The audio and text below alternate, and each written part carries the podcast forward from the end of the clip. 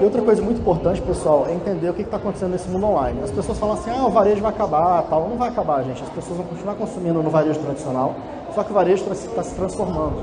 Então vocês têm que entender como é que está essa conexão do mundo online com o mundo offline. Tem uma, uma loja de roupa aqui em Brasília, de, de, de, de roupa feminina, que a pessoa compra pelo WhatsApp e a loja entrega pela log. Em quatro horas a roupa está na sua casa. Né? Onde, sei lá, três anos atrás você nem imaginaria isso. Delivery de roupa. Então, por exemplo, lá na NutriFresh eu faço também delivery pela log. Log é um Uber de encomenda.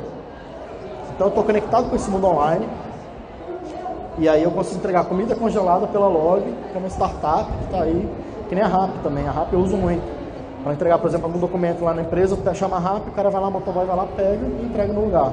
As tradicionais, empresas tradicionais estão conectadas com essas startups para poder ir para o mundo online.